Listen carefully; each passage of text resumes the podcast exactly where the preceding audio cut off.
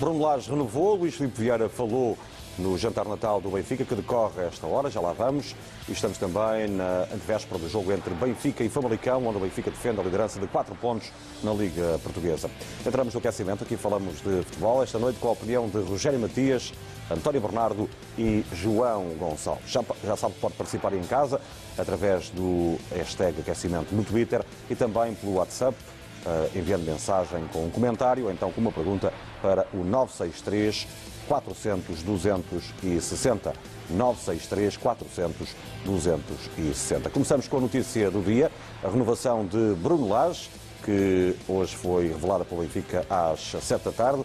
Assinou o contrato na reunião com Luís Filipe esta tarde no Estádio da Luz, em Lisboa. Um contrato agora válido até 2024, ou seja, tem pela frente o que resta desta temporada, mais quatro anos ao serviço do Benfica.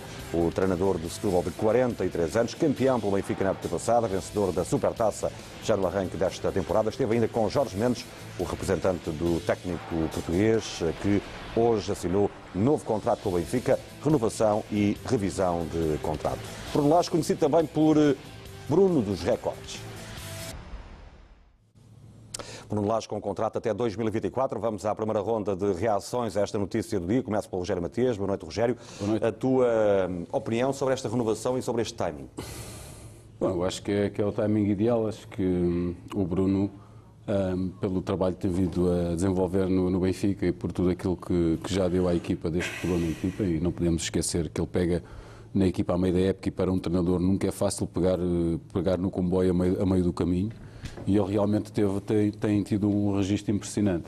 Um, e acho que o timing é o, é o ideal, não é por ser Natal, que é tipo prenda de Natal, penso que não é isso, mas acho que é, que é, que é, um, é justiça pelo, pelo, trabalho, pelo trabalho feito pelo Bruno e o reconhecimento da qualidade por parte da direção do Benfica. Uh, naquilo que, que, o treinador do Benfica tem feito e, e, da maneira como tem promovido jogadores e da maneira como a equipa tem jogado e, e no fundo, os resultados que a equipa tem, tem tido.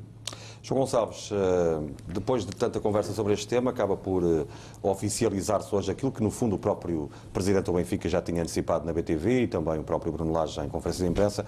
Mas qual é a leitura que te merece, atendendo ao facto de ser um jovem treinador e com um contrato de longa duração? Sim, boa noite. Uh... Eu acho que é a primeira vez que tudo faz sentido no Benfica nos últimos meses, porque eu acho que andamos aqui um bocado desfasados da, da realidade. Nós temos vindo aqui, uh, principalmente à segunda-feira, onde atualizamos os registros brunelares do Benfica. Uh, depois aquilo não bate certo com o que se lê, com o que se ouve. Uh, eu nunca percebi muito bem onde é que, a, a, a determinada altura, o Bruno Lage podia ser um problema no Benfica, com os registros que tem, com os números que tem, nomeadamente no Campeonato Nacional. Uh, depois, se quiserem falar de, do plano europeu, vamos só recordar que o Bruno Lage estreou-se este ano na, na, Liga dos Campeões, conseguiu fazer o mesmo que o Benfica fez no ano passado, manteve o Benfica na Europa, mas a nível de Campeonato Nacional, eu não me lembro, nos meus anos uh, de vir à luz ver o Benfica, não me lembro de um ano assim, não me lembro de uma entrada de um treinador no, no futebol do Benfica com este impacto, só com vitórias fora de casa, apenas uma derrota num clássico e um empate com o Bolonenses.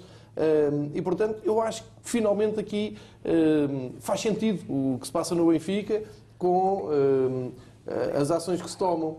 E depois queria também relembrar que o Bruno Lage também não, não entrou em janeiro e não ficou a prazo até hoje, não é? Às vezes fala-se do Bruno Lage como um treinador que está à espera que seja oficializado como um treinador a prazo, a maior prazo do Benfica. E não foi isso que aconteceu. O Bruno Lage, desde muito cedo, teve a confiança da direção, desde muito cedo que assinou um contrato definitivo na, como líder da, da, equipa principal. Agora o que fez foi atualizar os valores mais de acordo com aquilo que ele está a produzir e dar ao Benfica. Parece-me faz todo o sentido. António, fez sentido tanta conversa à volta deste tema? Tu já aqui estiveste há pouco na emissão especial da TV, eh, no momento em que uh, anunciámos esta renovação, mas uh, fazia-te a pergunta de outra forma, porque foi um tema muito dominante nos debates que tu dizes que não vês, mas pelo menos tens conhecimento do que se passa. Boa noite. Bem, mais uma vez.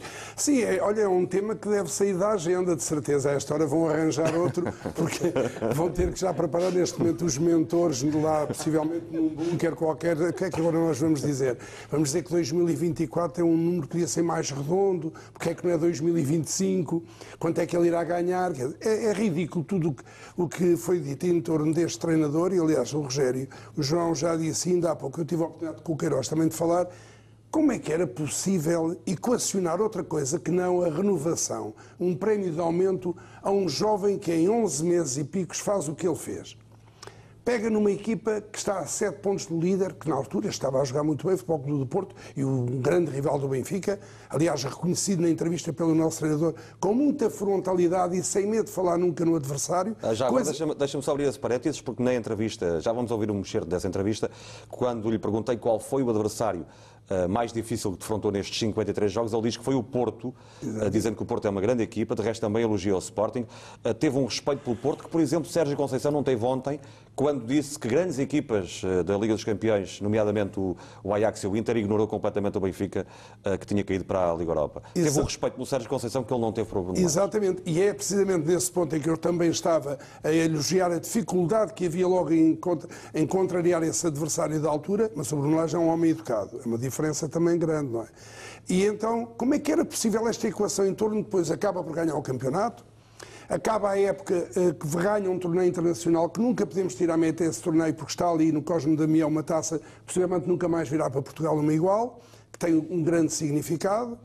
Depois ganha uma supertaça esmagando o velho rival por uns números, na verdade, daqueles que os adeptos do Benfica gostam, porque é um número redondo. Nunca visto na supertaça? Não, sim, que é, é sim, que é bom, é um número que chega, também não valia a pena mais. Eu até me lembro de equipas do Benfica que chegavam aos 5 e travavam. Uma coisa que eu não quero perdoar ao passado é que tivemos tanta vez, chegámos a ter 30 minutos para dar mais e parava nos 5. Uh, eh, e depois faz uma época em que, até agora, 13 jornadas de corridas têm uma derrota Estamos na frente do campeonato com 4 pontos. Nada está a ganho, mas estamos, nesta, nesta altura, é muito bom estar com esta uh, diferença lançou jogadores de uma forma definitiva, como o Ferro, como o Florentino, e lançou um menino definitivamente também na equipa, que já tinha tido uns apontamentos, que agora está em Madrid e que é um dos melhores jogadores da Europa e que vai ser um caso sério no futuro, mais do que o que já foi. Como é que era possível, em torno deste rapaz, deste jovem, deste bom treinador educado, que tem sempre o mesmo comportamento, levantar-se uma questão para quê? Mas uma campanha em torno de quê? De pôr cá alguém no Benfica forçado à força. Porquê? Qual o motivo? Quando nós temos o exemplo nos últimos anos da direção, e neste caso liderada pelo Luís Filipe Vieira, de manter um treinador que ao fim de três anos nada tinha ganho e deu-lhe o voto de confiança. Jorge Jesus, que depois teve duas épocas extraordinárias, deu um voto de confiança ao Rui Vitória e bem na altura, que depois não se alongou mais, e foi o que aconteceu. O que é que levaria a tirar este, este treinador de, de, à frente da nossa equipa principal. Eu nunca entendi agora, o que na verdade volto a dizer ao princípio da minha intervenção, o que é que eles vão fazer agora em torno desta renovação. É analisar, vão escalpelizar a entrevista e vão pôr-lhe uma pressão em cima que é a pressão europeia. A nível de pressão europeia, o Bruno Lage, neste caso o Benfica, o ano passado, não for a validação de um golo na, na Alemanha, um golo de todo irregular, o Benfica tinha dado as meias finais da Liga Europa. Por isso não havia motivo, é nosso, está cá, é um treinador da casa e o futuro a Deus pertence. A primeira ronda de reações, já vou ao encontro do Nuno Amaral Saraiva, para já dou uh, uma vista de olhos pelo que se vai dizendo no Twitter, no hashtag aquecimento e também pelo WhatsApp, no 963 400 260. No Twitter, o Emanuel Açoriano diz boa noite a todos, uh, parabéns ao Mister Bruno Lage, mensagem no hashtag aquecimento, aqui está ela. Uh, parabéns ao Helder Conduto pelas excelente entrevista que fez ao Mr. Bruno Lage, obrigado eh, pela parte que me toca, e parabéns à nossa direção, que é um exemplo de como é que se deve governar, que é de dentro para fora e não de fora para dentro, como tens dito, não é, António? Depois há ainda outra mensagem que diz boa noite, queria saber eh, a opinião do painel do aquecimento, se concordam eh, que o Tarapto eh, com o Tarapto, o Benfica tem agora uma melhor saída de bola, que não se via desde os tempos de Enzo Pérez, eh, sem tirar mérito aos outros que jogaram na mesma posição. Mais ou menos isso foi o que disse hoje na entrevista a Bruno Lage, eh, que o treinador acabou por responder a esta questão. De resto, remeto para as 11 da noite, vai ver essa entrevista na íntegra de Bruno Lage. Não sei se querem aqui dar um lamiré muito rapidamente, porque já estamos com via aberta para o pavilhão onde corre o jantar da família benfiquista, que está reunida a esta hora. Rogério. Não, não, concordo, concordo. Este, este nosso, nosso uh, ouvinte e participante do programa, uh, concordo com tudo aquilo que ele, que ele diz. Uh, eu, já, eu, já, tive a oportunidade de falar isso mesmo, a diferença que é jogar com, com, com Gabriel e Tarapte, quando joga Florentino ou até Samaris. Mas isto é uma boa comparação com Enzo Pérez. Porque Faz sentido. Em relação, em relação àquilo que é o Enzo Pérez ou que foi o Enzo Pérez no Benfica, o Enzo Pérez era um jogador se calhar com mais velocidade que o, que o Tarapte e o vai e vem constante também, se calhar era mais novo quando, quando veio para o Benfica, mas é, anda, anda, ali, anda ali próximo. Ainda mais uma mensagem no Twitter que diz, uh, amigos do aquecimento, uma mensagem do Carlos Matos, uh, parafraseando o Helder Conduto, a renovação de Bruno Lage é coisa linda pelo Benfica. Aqui está esta frase também uh, que fica a marcar esta intervenção do Carlos Matos. Também há algumas mensagens que eu passo a ler rapidamente no WhatsApp do Rui Veríssimo. O melhor que podia ter acontecido uh, foi a renovação de Bruno Lage, um homem da casa que devolveu a alegria à imensa massa associativa do Benfica. Um forte abraço a todo o painel do aquecimento. Um abraço também para o Rui Veríssimo. Já o José Furtado diz parabéns à BTV pelo 11º aniversário. Obrigado por ser a minha companhia diária. Parabéns a todos os colaboradores pelo profissionalismo, serenidade, seriedade e isenção de todos os programas, entre, entre outros o aquecimento, uh, aqui em particular destacado pelo José Furtado, uh, José Fortunato, aliás. Uh, Regina Garcia diz boa noite a todos, enquanto a Forbes, conceituada revista mundialmente conhecida, especializada em assuntos económicos, publica um artigo elogiando a gestão do Benfica e a sua aposta na formação, por cá continua o assédio diário ao nosso clube. Cá está, na linha do que tu dizes, António. Uh, parabéns à BTV pelos 11 anos de profissionalismo. Seria importante negociar diariamente algumas horas em canal aberto, programas como o Aquecimento, Chama Imensa, Lanças Apontadas, a opinião de Fernando Seara ajudariam a repor muitas verdades. E por que não Semana do Melhor também, aqui do nosso João Gonçalves. Muito obrigado. Dias Miranda, boa noite ao painel. Bruno Lage renovou o contrato, ótimo, pois está uh, também a ganhar experiência nos Jogos Europeus. Gino diz quer dar os parabéns ao Alder Conduto pela grande entrevista com o nosso Bruno Lage. Obrigado. Perguntas inteligentes. Eh, pronto, agradeço aqui estas mensagens eh, do Gino, eh, com respostas fantásticas, diz o nosso telespectador Bruno Lage, que nos deixam tranquilos e orgulhosos em sermos benfiquistas. Abraço a todo este painel do aquecimento enviado pelo Gino. O Filipe Amoedo, de, da Parede, perto de Lisboa, diz boa noite ao painel. Para quem pensava que o Bruno Lage, nas conferências de imprensa, era aquele homem que parecia que não um prato, pelos vistos, mostrou no balneário que é um líder nato. Saudações benfiquistas. Saltamos também o Nuno Amaral Saraiva. Está ele, vai estar em janela, em direto a partir do pavilhão do Estádio da Luz, onde corre o jantar que une a família benfiquista, com atletas, treinadores, dirigentes, ex-jogadores, colaboradores. Vamos fazer um ponto de situação neste dia marcado pela notícia da renovação de Bruno Lage. Continua então aqui a decorrer eh, o jantar. Eh, agora também foram passados vídeos eh, que todos os departamentos do Sport Lisboa Benfica fizeram, vídeos, vídeos então que então desejam bom Natal e que são alusivos a esta quadra natalícia e que estiveram também aqui a fazer as delícias de quem está a jantar e também acaba por passar um bocadinho de tempo descontraído aqui na, junto da família benfiquista ou no seio da família benfiquista. A família benfiquista está mesmo toda reunida, mas o tema do dia é mesmo essa renovação de Bruno E quem melhor eh, para testemunhar eh, e nos dar a sua opinião sobre eh, então a notícia do dia que o bicampeão europeu José Augusto, talvez a figura maior do Sport Lisboa e Benfica no que antigos jogadores diz respeito, que está aqui ao meu lado e que hoje vem equipado em rigor para este jantar. Aqui também um destaque para esta camisola que é, tem aqui Benfica e Natal misturado. José Augusto, um comentário, Bruno Lage renovou o contrato com o Sport Lisboa Benfica, o que é que lhe apraz dizer?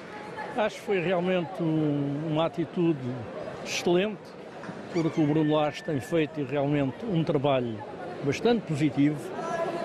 Continuamos em primeiro, desde o início do campeonato, e isso mostra bem o trabalho e a grande preocupação que ele tem em organizar a sua equipa. Por isso acho justíssima a renovação, porque ele agora está a ganhar ainda muito mais caldo e nos próximos anos serão realmente eh, com mais conhecimento, eh, com mais decisão e não há dúvida absolutamente nenhuma que Ainda dá margem de crescimento, a Bruno Lage eh, ainda considera que o, ainda, o melhor ainda está para vir?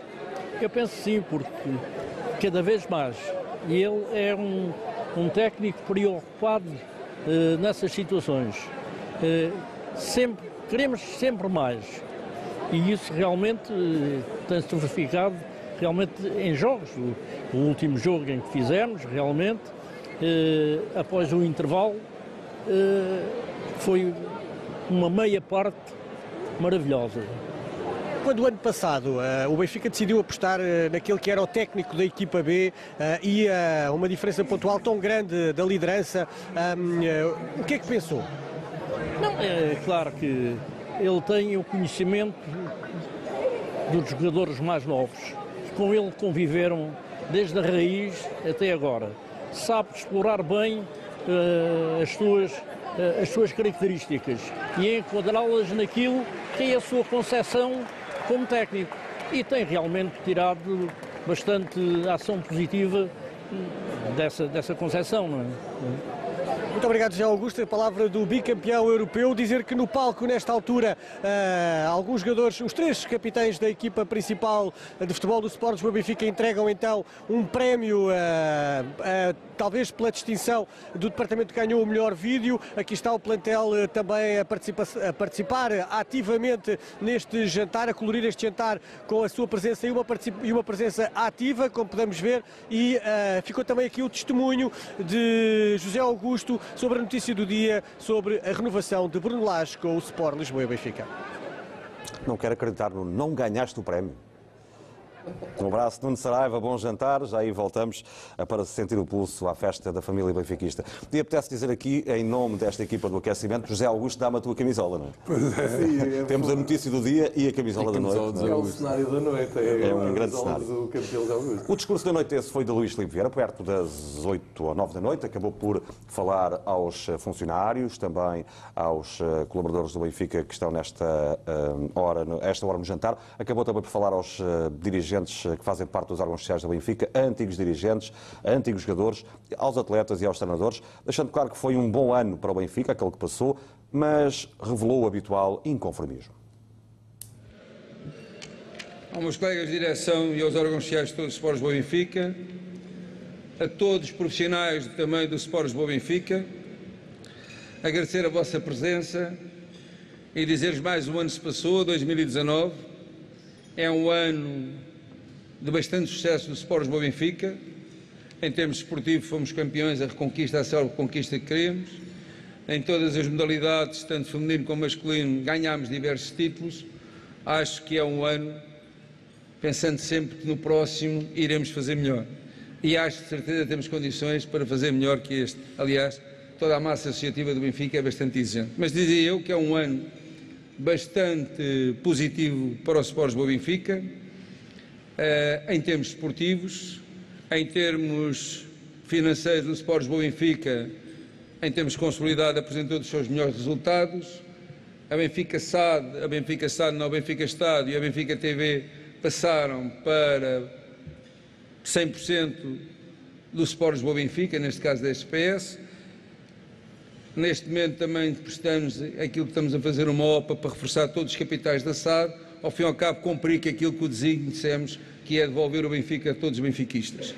E isso, dizer-lhes também que se deve a todo o grande trabalho que fazemos ao longo deste ano e outros passados, isso tudo deve-se a vós próprios, ou seja, todos vós estão aqui profissionais do Benfica, têm sido inexcedíveis naquilo que é a mensagem passada daquilo que pretendemos para o Benfica no futuro.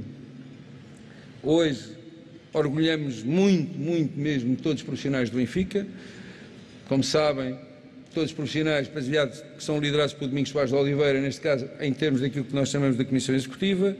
Esse trabalho tem sido algo bastante positivo para a instituição nossa e dizer-lhes que sentimos radiantes por aquilo que vem sucedendo, aquilo que nós pedimos e aquilo que nós, na realidade, queremos e queremos definitivamente cada vez mais é melhorar, melhorar, melhorar aquilo que é importante para todos. Adiantarmos, muito mais também não vale adiantar, dizer que estou um homem bastante feliz por aquilo que temos sucedido no Sport do Benfica. Acho que qualquer benfiquista hoje sente-se bastante feliz do que é o nosso Benfica. Somos hoje um clube que tem um pensamento empresarial, mas tem uma paixão muito grande, sempre teve essa paixão e o desígnio da paixão nós nunca abandonamos. Mas também essa paixão cada vez mais é exigível, cada vez mais vão exigindo de nós em termos esportivos. E é isso que o Benfica cada vez mais tem que pensar só, é ganhar, ganhar, ganhar.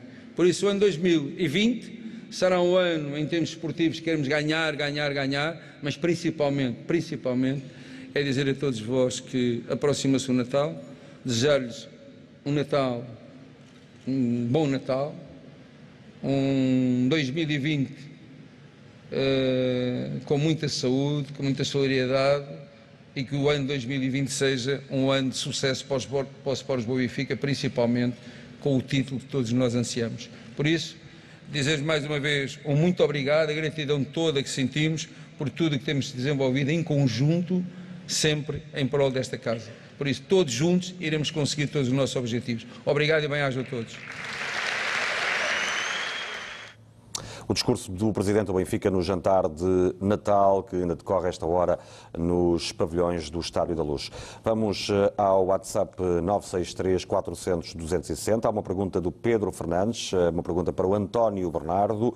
Eh, diz se não é de dar valor ao Presidente do Benfica por mais esta renovação, a premiar a dedicação e o profissionalismo do treinador Bruno Lage e, e por outro lado, por, por também visar a estabilidade Uh, porque é assim que se está mais perto de ganhar, se é ou não de se valorizar isso. Pergunta claro. o Pedro Fernandes do Cartaz. Claro, é de valorizar, até porque isso vem na senda do comportamento, como eu tinha dito ainda há pouco, os votos de confiança que o Presidente já deu a treinadores no passado e com experiências mais longas do que esta, que é de um ano com estes frutos. Quer dizer, ganha campeonato, ganha supertaça, ganha torneio internacional, está à frente do campeonato, já bateu não sei quantos recordes. O Benfica em 32 jogos ganhou 30. É a primeira vez na história do Benfica que acontece um, uma situação destas. É natural. Agora, a grande visão para mim nem é hoje ter feito isto, porque isto é um ato de justiça e o Presidente é homem justo, tem feito isso a outros jogadores, renovar contratos, melhorar condições. O, o grande ato de gestão é como é que o Presidente vai buscar o Bruno Lage e pensa em perspectiva, não digo logo momentaneamente, porque também não havia na altura ideia de trocar treinador, mas o futuro era isto. O treinador que estava e não tem que ir buscar um que pode ter a porta aberta para o futuro. E ele chegou de uma forma tranquila pela, à equipa B, sem se pôr em bicos de pés, que é importante para subir na carreira nos clubes. Não é preciso pôr em bicos de pés nem promoções individuais, é promoções coletivas. Trabalhar para o coletivo, trabalhou para a equipa, a equipa B estava a jogar bem, o público gostava e o Bruno Lage, de uma forma tranquila, chegou a vez dele subir. Por isso, o Luís, o Luís, o Luís Filipe Vieira, neste caso, eu chamo Luís porque tenho confiança com o nosso presidente, felizmente, tem uma visão para lá do normal de dirigentes. E daí os ataques constantes que hoje vai haver aqui só um toquezinho no tiro ao final desses ataques que normalmente fazem. Está na hora de ouvir Bruno Lage, pelo menos um certo. Remeto a entrevista na íntegra, quase uma hora, eh, para as 11 da noite. A seguir este aquecimento vamos repetir a entrevista a Bruno Lage. Para já, eh, fica o essencial dessa entrevista à BTV, também às eh, redes sociais do Benfica, ao site e ao jornal do Benfica. Uma entrevista onde Bruno Lage explicou, em primeiro lugar, as razões que o levaram a renovar pelo Benfica.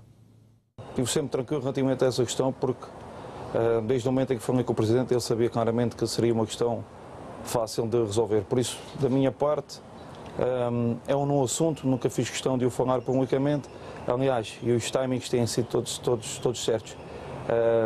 O meu regresso ao Benfica, à equipa B, ah, a minha chegada à equipa A, ah, como tal, por isso, sempre tranquilo e nunca foi, nunca foi assunto, porque as coisas estavam plenamente resolvidas, era questão de timing, de nos sentarmos todos, todos juntos e, e, como disse, eh, já tive a oportunidade de dizer, eu só queria saber uh, um local para, para assinar, dar os papéis para a frente e, e a questão ficava, ficava resolvida. Por isso, um, ehm, tinha um contrato prolongado uh, até 2023, foi acrescentado mais um ano ao contrato e então uh, o aumento de salário e, como tal, estou, estou feliz e orgulhoso por reconhecerem fundamentalmente o o nosso profissionalismo, que não é só a minha, toda, toda a equipa técnica, profissionalismo, dedicação para continuarmos uh, empenhados a, fazer, a dar o nosso melhor pelo, pelo clube.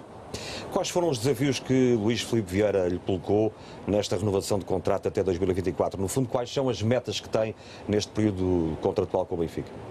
Não, é, o normal, ou seja, num clube que eu agradeço do Benfica é continuar a ganhar, a continuar a vencer, estar inserido em todas as provas, e, e, e temos de ter eh, grandes conquistas.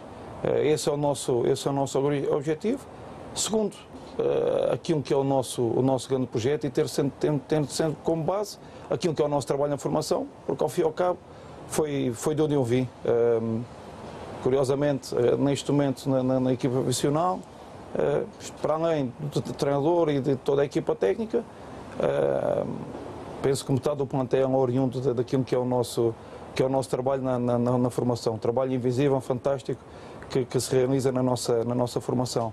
Isso não implica que uh, não estejamos sempre atentos para, para o mercado, para a todos os dias uh, dar sempre o melhor de nós, quer em termos nacionais, quer em termos nacionais, e esse tem que ser, uh, ao fim e ao cabo, o nosso, o nosso grande objetivo, e é nisso que temos que, que continuar a projetar o futuro. São a Liga Europa, que é o próximo passo em termos internacionais, antes de irmos para uh, o campeonato.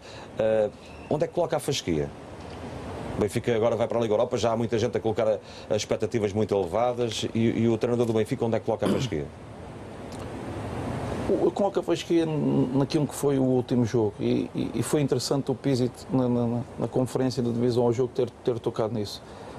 Um, o mais importante é nós termos uh, a mentalidade de jogar o jogo e defrontar qualquer adversário independentemente da competição e do nome e do, do, e do seu historial. Porque é assim que nós tratamos o jogo, nós tratamos os jogos com a mesma, com a mesma importância, ou seja, jogos de campeonato nacional, puxar a responsabilidade daquilo que são os jogos da Taça de Portugal e Taça da Liga e uh, não é baixar a responsabilidade da Liga Europa ou da Liga dos Campeões, mas que eles percebam que é o jogo. E se eles jogarem o jogo que costumam jogar, nós temos, nós temos eh, muitas possibilidades de ter sucesso. Por isso, o nosso desafio é esse, é voltar a encarar para o nosso adversário e temos que jogar o nosso jogo, como fizemos uh, principalmente nos jogos, nos jogos em casa. Quando chegou, o Benfica estava a 7 pontos na época passada, conseguiu a recuperação. Neste momento, enfim, conhece as duas faces da moeda, está à frente do campeonato com 4 pontos de avanço, uh, com esta vantagem alcançar este fim de semana. Mudou alguma coisa na sua mensagem para os jogadores? É mais uh, difícil estar atrás e ter que correr em busca da, da, da liderança? Ou é tão difícil manter essa liderança pela responsabilidade? Acho que o grande segredo é, é focar os jogadores naquilo que é essencial. Antes do jogo, uh, com o Zenit em casa, e antes de preparar o jogo, entrei e escrevi no quadro, um jogo de cada vez. E não toquei mais no assunto. Por isso o objetivo é esse, é nós focarmos e estarmos conscientes daquilo que é o nosso trabalho, independentemente de termos, uh, estarmos numa situação de, de primeiro lugar e com alguns pontos de vantagem. Não pode dar uma, dar uma forma, de, dar uma forma ser forma para para relaxar aquilo que é a nossa tarefa, porque é uma coisa que a gente tem que, tem que partir e eu, eu tiro muito prazer disso, eu tiro, tiro muito prazer daquilo que é o meu trabalho, de ver uh, os nossos jogadores a jogarem este tipo de jogo que me deixa, que me deixa feliz. E que me deixa mais feliz, para além de, de ganhar, é olhar e ver, fruto do nosso trabalho, dentro do campo, mas ao fim e ao cabo também ver os jogadores com esta dinâmica e com esta alegria a, jogar. prazer, não é? Que falava muitas vezes um certo desta entrevista que pode ver na íntegra novamente a partir das 11 da noite a seguir a este aquecimento. Aqui no WhatsApp 963 400 260 há muitas mensagens em relação ao tema renovação de Bruno Lage. Desde logo destaco aqui eh, o José Sousa, diz a comunicação social portuguesa não merece um treinador como o Sr. Bruno Lage. Grande abraço para o magnífico plantel eh, e painel do aquecimento. Um abraço para o José Sousa que diz que a comunicação social portuguesa não merece um treinador como o Bruno Lage.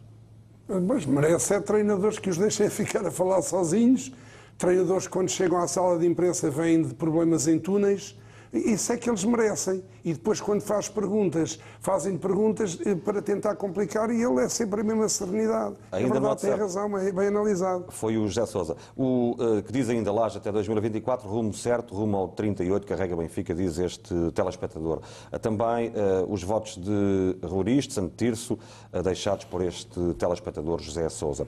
O Américo Sousa diz, sou sócio número 90.929, boa noite ao Dream Team da BTV muitos parabéns para a nossa BTV. 11 anos de grandes vitórias, grande noite de Champions esta semana. Abraço, Américo. Uh, também o Amândio Lopes enviou uma mensagem pelo WhatsApp 963 400 260. Diz boa noite para o aquecimento e bom Natal para todos. Um bom Natal também para si, Amândio. Uh, deseja, deseja então estas uh, Felicidades e uma boa época natalícia para o painel do aquecimento e diz que gostou muito da renovação de Bruno Lage, diz o Amândio Lopes, que é o treinador certo para que o Benfica uh, continue a ganhar, é o treinador que o Benfica precisa, diz mesmo o Amândio Lopes. O Ricardo diz boa noite ao painel, parabéns à BTV pelos 11 anos, a nossa equipa uh, esteve em grande no jogo que fez a meio da semana. E depois diz ainda que o Mister Bruno Lage merece também os parabéns pela renovação, tudo pelo glorioso, é o hashtag do Ricardo. O Ângelo Fernandes diz a nossa tranquilidade intranquiliza os adversários, Boa frase, não é? Uh, o Luís Batista diz boa noite a todo o painel e, um e, e deixa-me aqui uma boa noite em especial para mim. Um abraço para o meu amigo Luís Batista. Renovação ao Bruno, do Bruno Lage é um prémio, diz o Luís, para uh, o seu meritório trabalho que vem desenvolvendo ao serviço do Benfica. Uh, e já que estamos em época natalícia, não concordariam com prenda Nico Gaetan para o nosso treinador? É uma pergunta. O tema de Nico Gaetano também está aqui a fazer furor, já lá vamos. Depois, o Freitas, da cidade da Guarda, diz: Não vou elogiar ou dar os parabéns a ninguém, somos Benfica, sempre Benfica, e agradeço a quem de direito toda a alegria e felicidade que tenho usufruído ao longo da vida por amar tanto o nosso Benfica. Sofre-se, mas ama-se. Um, são as mensagens para já aqui uh, que nos chegam pelo WhatsApp. Vamos só espreitar o Twitter, que eu acho que há aqui uma mensagem muito interessante. Cá está. O The Keeper diz: a camisola do nosso campeão europeu, José Augusto, quando é que vai estar à venda nas lojas do Benfica? Não sei se é possível ver lá em casa essa mensagem que está no Twitter. A verdade é que está à venda, não é? Está à venda, está. Está nas lojas do Benfica. Se não, se não tiver esgotado, pode, pode ir à loja do Benfica comprar. Eu não sei se vocês viram, foi um momento imperdível. Uh, depois o Daniel Barros, dos Estados Unidos, pergunta ao Jair Matias qual é a sua opinião sobre a eventual vontade de Gaetan em regressar ao Benfica. Bom, uns bons jogadores fazem sempre, dão sempre, têm sempre lugar, não é? Agora, agora não, não, sei, eh, o, o Nico escreveu uma história no Benfica fantástica, é, um jogador acima da média, não, não foi muito feliz depois quando, quando se mudou para, para o Atlético de Madrid. É sempre, é sempre bom saber que os, os grandes jogadores que passam no Benfica têm sempre vontade de regressar a um dia a uma casa e um clube que, que foram felizes e que foram, foram muito bem tratados.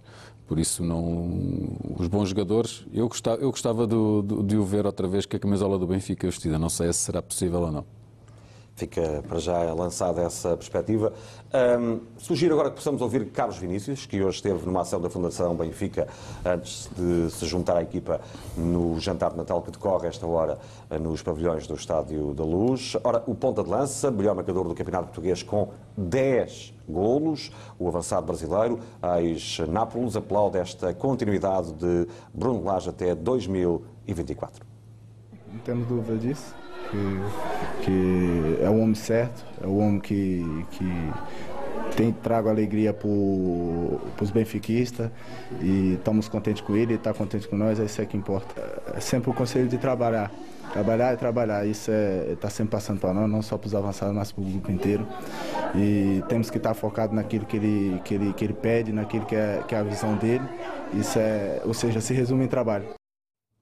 Carlos Vinícius. A propósito dele, o Carlos Leal pergunta aqui pelo WhatsApp do aquecimento uma pergunta ao painel. Reparem-se que é uma boa pergunta. Será que o segundo gol ao Boa Vista do Vinícius foi atribuído ao Bracali, visto que ainda tocou com a ponta dos dedos antes da bola entrar na baliza?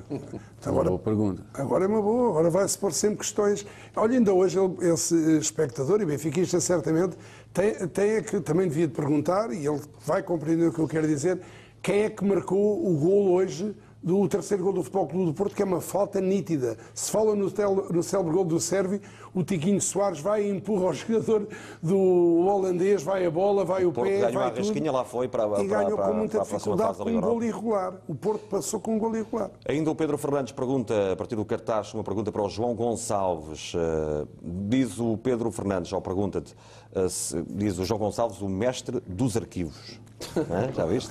Ele diz: uh, se o nosso Bruno Lage não poderá ser o Ferguson no nosso Benfica? Pergunta o Pedro Fernandes e eu apenas uh, citei. Sim, uh, neste momento tudo é possível. O Benfica deu uma volta no seu paradigma de manter treinadores na equipa principal durante muito tempo, com a entrada e a chegada de Jorge Jesus. É, é preciso lembrar, desde que Luís Filipe Vieira tomou conta do futebol do Benfica e depois passou a presidente, é muito difícil encontrar três, quatro épocas seguidas com o mesmo treinador. E isso mudou desde 2009, 2010 e tivemos Jorge Jesus, tivemos Rui Vitória e agora podemos ter também Bruno Lage. Não sei se uh, na altura uh, ou duração do reinado de, de Ferguson, cada vez é mais difícil no futebol atual. Aliás, os, as heranças deixadas por Ferguson e pelo Wenger, uh, vê-se os resultados têm dado. É muito difícil manter um treinador depois de tanto tempo. Eu chamo a atenção para esta pesquisa que fizemos, na perspectiva de elucidar um pouco aquilo que tem sido o percurso de Bruno Lage.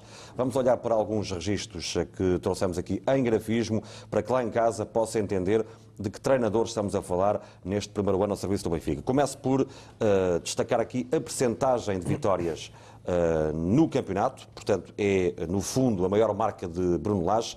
Na história do Benfica houve um treinador nos anos 40, Manuel Alexandre, que chegou em 13 jogos às 85%, aos 85% de vitórias. O Jimmy Hagan, que foi um dos treinadores míticos do Benfica, aos 83%. Uh, eh, esteve naquele Benfica sem derrotas, não é? Uhum. Uh, o, o, húngaro Lajos uh, Kzeisler aos 81% e o Fernando Vieira, o chileno, que ganhou três campeonatos do Benfica, não, não tenho Sim, agora bem presente. perdeu o final com 1063. Uh, uh, 81%. Estes são os treinadores na história do Benfica, independentemente do número de jogos, e por exemplo o Manuel Alexandre fez 13, 13 jogos. Atenção, porque o Manuel Alexandre é uma das grandes figuras do Benfica. Foi um homem que veio por amor ao Benfica, nos tempos em que o futebol era diferente, mas atenção quando se olha para aquele nome, os mais novos, como eu, por exemplo, não temos, se não pesquisarmos, a mínima noção, é uma das grandes figuras do Benfica. Atenção, grande nome do Benfica, um grande benfiquista e que foi treinador do Benfica num, num espírito de missão em tempos muito difíceis. Fez 13 jogos, eu creio que ele ganhou 11 e, e tem 85% de vitórias. O que é que vocês, quando olham para isto, vos apetece dizer num clube com 115 anos de história, onde o homem que lidera uh, este ranking da porcentagem de vitórias é o atual treinador? É respeito o que, o que apetece dizer é respeito por ele e felizmente os benfiquistas têm. Não é que o problema é este, é que a família benfiquista tem, tem tido muito respeito pelo Bruno Lage e não era outra coisa, porque é uma família muito, muito inteligente e habituada a ganhar. Ele ganha uma, um campeonato, ganha uma supertaça, ganha um torneio, está à frente do campeonato. Quem levantou as questões foi o exterior, e o exterior é que alimentou toda esta, esta confusão nas televisões e jornais, sem ponta para onde se pega. Agora vamos ver qual é a próxima novela. E depois há tal questão, João Gonçalves e Rogério Matias. Ah, mas isto é no campeonato, até então e o resto das provas, como é que foi? Vamos olhar para a percentagem na totalidade dos jogos, sendo que o Bruno Lage tem 53 jogos, e a percentagem de vitórias uh, coloca-o entre os 5 melhores de sempre do Benfica. Lá está Manuel Alexandre, que só fez 13 jogos, 85% de de vitórias. O, o Gzeidler fez 42 jogos, menos que Bruno Lage, 79%. Isto é em todas as provas, portanto, pois, provas exato. nacionais e internacionais. O Jimmy Hagan com 78%, o Fernando Riera com 76% e Bruno Lage 75%. O Bela Gutmann, que ganhou as, uh, as duas taças dos campeões, não está sequer aqui neste lote, porque não chega ali, creio que tem 69%. O Jorge Jesus uh, andará ali também perto dos uh, 70% e o, e o Rui Vitória, creio que 68%, não tenho agora aqui de memória, mas creio que é assim. Portanto, estamos a falar, reparem bem, nas gerações que passaram de treinadores pelo Benfica até chegarmos a um, a um registro destes, pois, claro. que o coloca no quinto lugar. Pois eu pensei que não, já não ia testemunhar esta, estes registros, esta quebra de recordes, porque isto estamos a falar de algo de sensacional. Uh, mas agarrando aqui um bocado nas palavras também do, do, António, o que nós estamos a assistir é história. O que se está a fazer aqui é história. História do Benfica, história, na, como tu dizes, um clube com mais de 115 anos. Hum, e no, no, no, meio desta história, eu acho que as pessoas estão tão uh, vincadas para o futuro e para o próximo jogo que não estão a apreciar que está a acontecer no, no Benfica, uh, nomeadamente no Campeonato Nacional, em que é algo que se me dissessem, eh, sei lá, naquele, naquela semana de 2013 em que perdemos tudo, ser calma há aí um ano civil, tu vais ganhar os jogos todos fora. É, eu pensava que seria brincadeira, não é? E aconteceu. Portanto, isto nem nos melhores sonhos podia, podíamos imaginar uma coisa desta. Mas nós, de repente, lembramos-nos de grandes treinadores, de Otto Glória, de Bela Gutmann, Eriksen. de Eriksen. Muito bem, vamos olhar para o quadro desses treinadores marcantes do Benfica, do grande Tony, por aí fora. uh, para percebermos para já, Mortimor e companhia, onde é que se coloca em comparação com esses treinadores uh, Bruno Lage. Esta é a percentagem de vitórias e atenção que não estamos a falar do campeonato. Já vimos que no campeonato Bruno Lage uh, tem uma vantagem insuperável neste momento, é, Sim, é, é, é a maior a nível nacional. Isto é com competições europeias, Okay. Inclusive os grandes anos do Benfica, os anos 60 na, na Taça dos Campeões Europeus, com competições nacionais, também grandes provas europeias do, dos tempos da Eriksen, nos anos 80. O Bruno Lage tem 75%. Uh, o, o Jimmy Hagan tem 78%, Fernando Riera 76%, Bela Gutmann tem uma porcentagem de vitórias abaixo do Bruno Lage. O John Mortimer, que também foi um grande treinador do Benfica, uhum. uh, mas pronto, com 214 jogos, também abaixo do, do Bruno Lage. O Eriksen abaixo do Bruno Lage, uhum. reparem bem, e é hoje lembrado como o melhor treinador do, do, dos últimos 30 ou 40 anos, é como muitos dizem. Otto Glória, 65%. O José António Camacho, também entre os estrangeiros, ganhou uma taça depois daquele período de seca do Benfica, uhum. 61% de vitórias. E Trapattoni, que quebrou aquelas 10 épocas sem ganhar o título uhum. de campeão, teve 58%. E repara que o Trapattoni fez 52 jogos, o Bruno Lage tem 53. Mais ou menos, comparando o percurso do Trapattoni e do Bruno Lage, vejam a diferença. Não, são números não, inquestionáveis. isso é, eu acho, eu acho que temos aqui uh, números que eu acho que não, não, há muito a dizer sobre aquilo que, que, que, é, que é a qualidade e, e, as vitórias e o número de vitórias que o, que o Bruno tem trouxe à equipa do Benfica, que continua por, por, por, muitos anos. É, acho Mas que é o melhor. Eu trago isto aqui também porque o próprio, sobretudo que o João tem trazido isto muito à antena, nós às vezes não temos a perspectiva certa porque estamos a, a, viver a história do que está a acontecer. Sim, e isto é importante. Para... Repara agora os treinadores portugueses, eu, eu volto aqui a destacar grandes nomes também que passaram pelo Benfica, desde o do grande Tony ao Cosme Damião, Mário Wilson, Rui Vitória, Jorge Jesus, e destes treinadores que acabei de referenciar, eh, qual foi o que teve melhor porcentagem de vitórias? Eu sublinho, não é apenas no campeonato, tem todas as provas, em todos os jogos que fez oficialmente. Sim, não contamos aqui com a, International Cup, nem com a, enfim, a Taça da Honra, não contamos, contamos com aquilo que hoje em dia se chama de jogos oficiais, não é? Okay. Reparem nisto.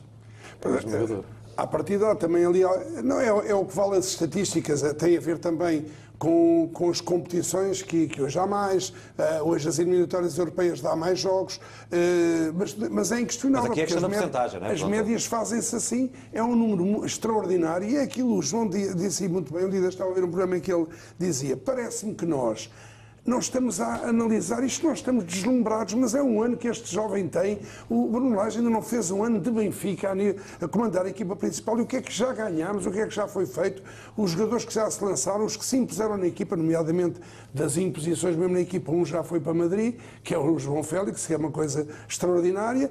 O Ferro, que se impôs, o Florentino começou a entrar mas, mas na verdade são números e não é assim tão mal em termos europeus no conjunto, porque o ano passado foi o exemplo por um gol fora de jogo, estávamos nas meias finais da Europa. E, e este ano, o que está a acontecer na Liga dos Campeões já foi escalpelizado. Vejam quem estava no grupo do Benfica o que é que eles estão a fazer nas provas dos países deles, o que torna o grupo do Benfica um dos mais difíceis, se não o mais difícil. De resto, olhando para os treinadores que ganharam os últimos campeonatos no Benfica, já na, enfim, nesta década, olhamos para uh, os registros e verificamos que a melhor média de golos é com Bruno Lage, a maior porcentagem de vitórias é com Bruno Lage e uh, está igualado a Rui Vitória no que toca à média de golos sofridos, 0.66 na era Bruno Lage 3.28 e reparem que nós muitas vezes temos aquela sensação, que era de facto uma realidade, no futebol avassalador de Jorge Jesus, afinal de contas tem 2.32 de golos marcados, tal como Rui Vitória fez no Benfica, e Bruno Lage 3.28. Pois é, uma, é uma diferença grande. Não retira mérito a ninguém, mas às vezes convém olhar para os factos porque as pessoas têm opiniões eh, que são eh, avulso e que são do senso comum, sem dar ao trabalho de procurar estes dados e, e tentar perceber um eu, bocadinho a realidade eh, com base nos factos. É mais digo, fácil. Eu digo aqui muita vez que uh, acaba-se por dourar muito o passado. Uh, Criam-se aqui dogmas, por exemplo, com o Tony dizia-se que o Benfica só ganhava por um zero. Eh, eu já comentei isso com o nosso amigo Tony Illis. Depois ganhava por um zero, mas era com o Vata a marcar gols no último minuto e com o Abel Campos, não era com os craques todos. Exatamente. Que, é que não deixam de ser craques, os jogadores dos anos 80, mas não era com a mão é tipo, obra que tem agora. É, tipo é, aquelas pessoas que têm aquela opinião, ah, aquele só faz gols. Só faz gols. exatamente, Só faz gols. Não, joga nada, só faz gols. Está lá, só sabe fazer gols. Há uma fação do Benfica, por exemplo, que gostam muito do, do ano que o Fernando Santos fez aqui. O agora selecionador nacional, e não entra nestes registros. Eu tenho Não, como... está muito abaixo, não é? Não, não- Pronto, mas, mas para tu ver, isto, chama-se a isto contextualizar. E quando tu estás a contextualizar, quando tens uma perspectiva vista de cima do que está a acontecer agora, com um passado recente e profundo, os números são avassaladores. Se as pessoas não conseguem ver isto, e se não conseguem perceber o momento, então também não conseguem perceber nada. Porque se tu a seguir uma grande vitória, tens uma vitória por um zero como tiveste com o Tondela no ano passado, e vem tudo pôr em causa, ah, mas ah, não estamos a jogar nada. Não. Isto é futebol. E o grande Eriksen, que é a minha referência para a minha geração, eu vim aqui, antes de chegar ao Brunelage, disse não sei quantas vezes, o melhor futebol que eu vi no Benfica foi o, o, o futebol do Eriksen na primeira passagem. E hoje em dia não tenho dúvidas nenhumas que assisti em 2019 ao melhor futebol eh, do, do Benfica. E não estar a perceber isto e não tirar proveito. A, mim, o que me assusta mais e o que me revolta mais é as pessoas não estão a tirar proveito disto. Estão preocupadas com o passo seguinte ou com o último passo e estão com uma visão muito redutora. E isto é bom porque é esmagador, são números e factos. Há muitas mensagens que hoje chegam através do hashtag aquecimento no Twitter e também eh, do WhatsApp eh, que está aqui a fazer furor. A Diana Ribeiro diz o eh, nosso mister, e passa a ler, o nosso mister é um senhor. O meu obrigado pelo 37 e rumo ao 38. Obrigado, Presidente, pela maneira como vive o nosso Benfica. O Miguel Brandão diz boa noite. Luís Filipe Vieira, enorme, eh, enorme Presidente. Repito aqui o que já disse pessoalmente a Luís Filipe Vieira, por tudo o que fez, tudo o que continua a fazer pelo nosso glorioso merece uma estátua ao lado do rei Eusébio. Carrega Benfica, mensagem assinada pelo Miguel Brandão. Uh, o Gino, já aqui há pouco, deixa uma mensagem. Ele volta a dizer que a grande diferença entre o nosso presidente Vieira uh, dos presidentes rivais é que o senhor Vieira apresenta lucros desportivos e financeiros uh, e que os presidentes rivais apresentam prejuízo. O aumento dos passivos está bem à vista. Parabéns à BTV pelos 11 anos. O Rui Torrão diz excelente notícia, renovação mais do que justa. Também também a Maria da Figueira da Foz diz boa noite, felicidades pela renovação de Bruno Lage. O Benfica está onde merece, no primeiro lugar. Feliz Natal a todos, saudações benfiquistas. Um beijinho então para a Maria da Figueira da Foz. Depois o Francisco Lopes diz boa noite a todos, dia especial com a renovação, muitos parabéns ao Helder Conduto e ao Bruno Lage pela excelente entrevista de Santo Tirso até Lisboa, rumo ao 38. Obrigado e um abraço para o Francisco Lopes. A Teresa Lourenço diz boa noite para o painel do aquecimento. O senhor Bruno Lage veio colocar uma nova era na comunicação sobre o futebol. É um prazer imenso ouvir este senhor falar sobre futebol carrega Benfica e obrigado. Depois o José Pereira diz boa noite, Bruno Lage é sinónimo de títulos, concordo plenamente com a sua renovação. No sábado espera-se casa cheia e uma boa vitória. A Isabel Pereira diz o Benfica é um exemplo de consciência e profissionalismo. Uh, tenho um orgulho enorme em ser benfiquista. Que o próximo ano culmine com o 38. Obrigado também pela vossa simpatia. O Paulo Nunes de Londres diz deseja a todos uma boa noite e a toda a família benfiquista um excelente Natal e, uh, claro, parabéns à BTV está muito contente com a renovação de Bruno Lage, porque o Benfica não existe ingratidão, diz o Paulo Nunes de Londres. Deixei aqui algumas mensagens, são mesmo muitas as que estão a chegar esta noite,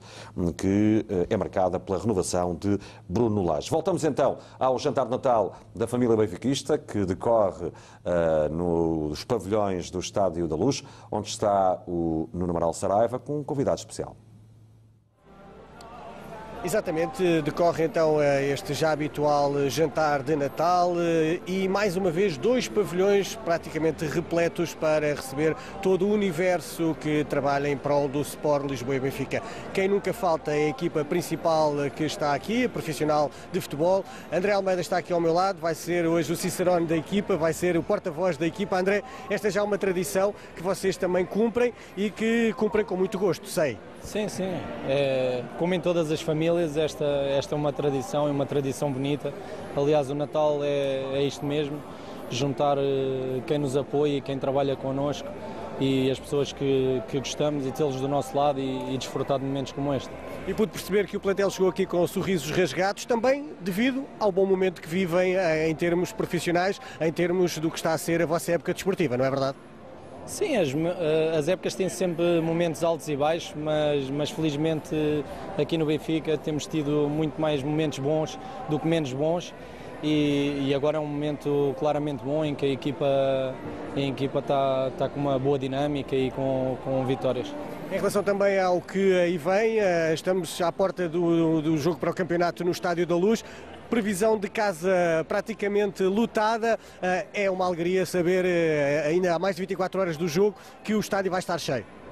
Não, nós, nós contamos sempre com o, apoio, com, com o apoio dos adeptos e ainda para mais sendo o último jogo para o campeonato aqui, aqui na nossa casa, é, é muito importante ter o apoio deles e quando eles comparecem em força, nós também ganhamos mais força lá dentro. Muito bem, obrigado André, bom jantar. Eh, está aqui o plantel principal uh, todo reunido à mesa também uh, aqui neste pavilhão número 2 da Luz.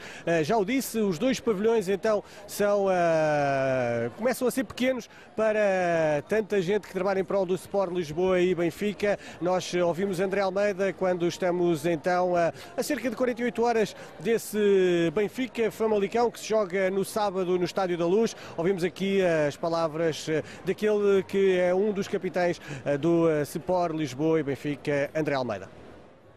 Esse duelo com o Famalicão vai ser o tema central da segunda parte. Também vamos às escolhas da semana com o Rogério Matias, o António Bernardo e o João Gonçalves. É um até já para vocês e para si em casa. Depois de um curtíssimo intervalo, menos de um minuto, vamos voltar para a segunda parte do aquecimento. Até já.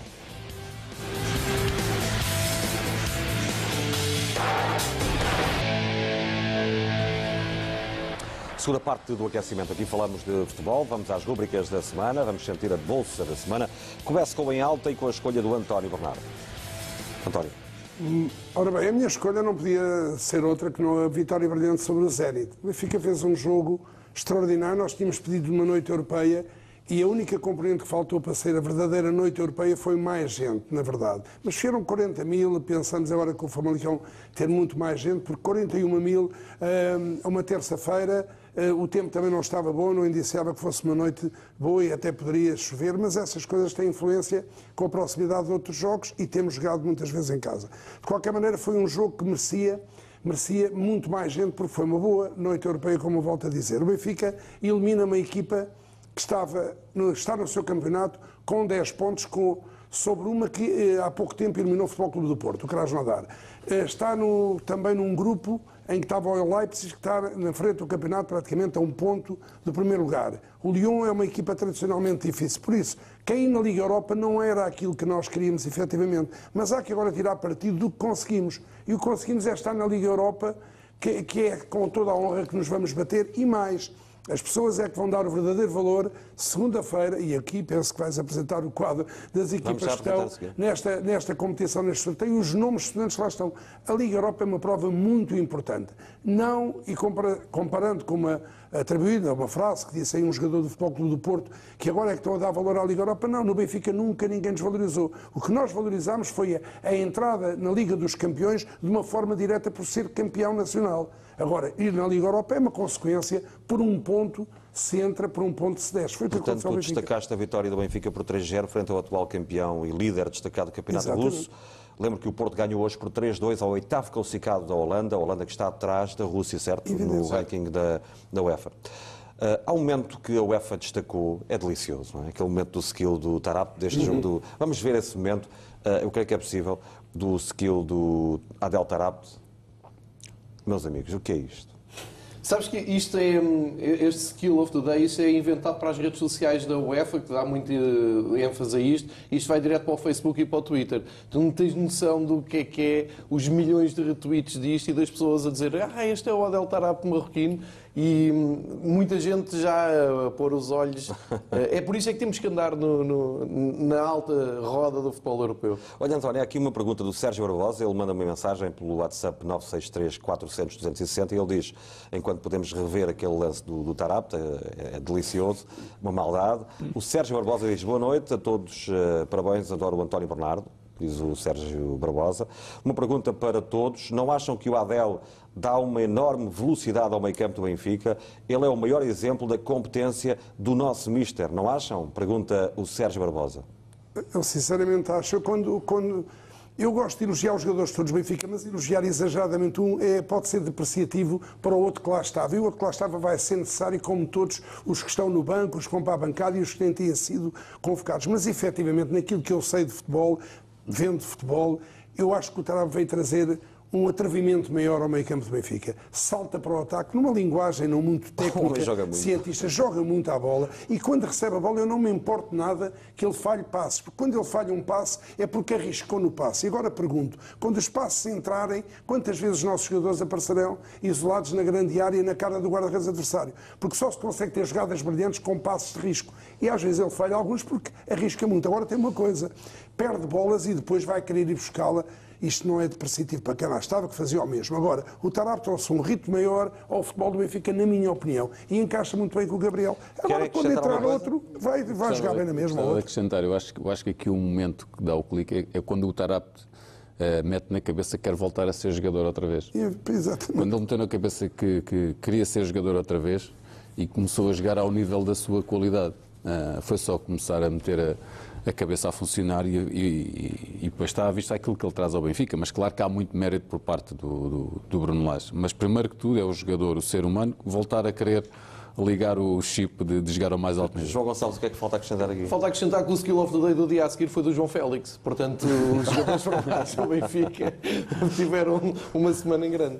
Isso dá umas dores de cabeça a muita gente. Uh, Rogério, o teu em alta. O meu em alta é o Benfica. Acho que hum, é muito, foi muito importante a maneira como o Benfica fecha a fase de grupos da Liga dos Campeões, mas hum, tão importante é, foi aquela br- brilhante vitória no Bessa. Acho que foi uma, uma vitória sem concludente, ah, por números expressivos e com uma, com uma qualidade de jogo enorme.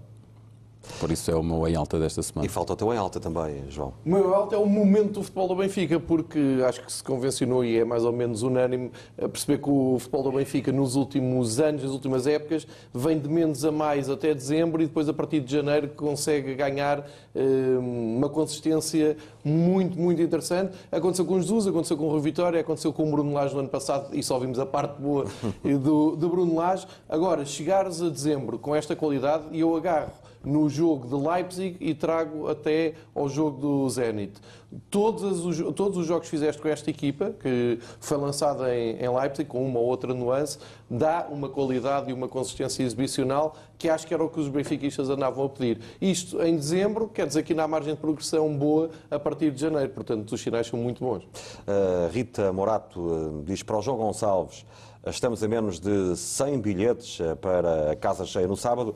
Apelo para que uh, os Red Passes não deixem os seus lugares livres, emprestem, vendam, mas vamos encher a luz. É o desafio da Rita Morato, que é um pouco replicado daquilo que tu tens vindo aqui a alertar. A necessidade das pessoas que Sim. têm Red Pass uh, entregarem a alguém para a cadeira não ficar vazia. Sim, eu, eu até penso que a Rita Morato é uma, uma convidada da Semana do Melhor que nós trouxemos. Essa, essa mensagem é muito importante, porquê? Porque há muito boa gente que não pode vir e agora nesta altura às férias do Natal, há, eh, há outros compromissos e depois esquecem-se de passar o Red Pass. Hoje em dia é o grande problema que o Benfica tem. Consegue vender no princípio do ano ou no princípio da época, consegue quase esgotar o estádio e depois não consegue ahm, garantir que as pessoas estejam todas no seu lugar. É uma boa mensagem e reforço isso. O José Guerreiro, também através do WhatsApp eh, 963 400 260, diz boa noite e Feliz Natal a todo o painel e a toda a família benfiquista. Parabéns ao Presidente pela renovação de eh, Bruno Lage, um gênio, diz o José Guerreiro. Eh, a Wanda diz parabéns e boas festas para todos na BTV. Eu queria que o Bruno Lage ficasse para sempre no nosso glorioso Benfica. Tudo pelo Benfica. É Esta é a mensagem que também nos chega. Depois dos Açores, eh, da Ilha das Flores, cumprimentos para o Nuno Cabral.